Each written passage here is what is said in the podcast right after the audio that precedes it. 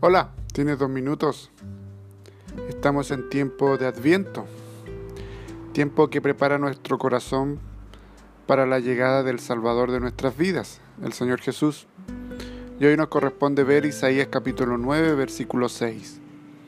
Porque un niño nos es nacido, hijo nos es dado, y el principado sobre su hombro, y se llamará su nombre admirable, consejero, Dios fuerte Padre eterno, príncipe de paz.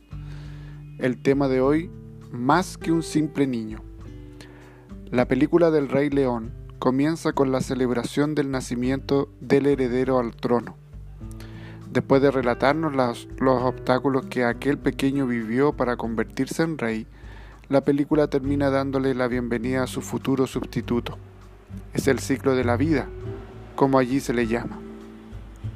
El pasaje de este día nos habla también del nacimiento de un rey futuro, pero no se trata de un héroe de película animada o de un monarca de ciencia ficción. Aquí se describe con mucha anticipación el nacimiento de Cristo, legítimo heredero al trono de David. Su majestad destaca incluso por encima de cualquiera de los grandes soberanos que la historia humana nos ha legado. ¿Leyó los nombres especiales con que el profeta se refiere al Mesías? Admirable, consejero, Dios fuerte, Padre eterno, príncipe de paz. ¿Y qué me dice de la duración y extensión de su reino?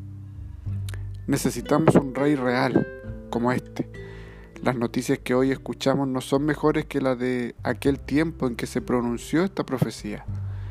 Hay inestabilidad política, presiones económicas, amenazas sanitarias, pero Cristo está en su trono y sigue llevando la historia a su conclusión definitiva. Por eso confiamos en que la oscuridad no durará para siempre.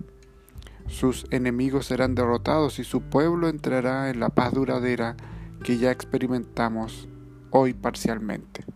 Oremos. Gracias Dios porque tu Hijo ha venido y nos permite vivir en la esperanza de un mundo mejor y duradero. En el nombre de Jesús. Amén. Que el Señor te bendiga y gracias por tu tiempo.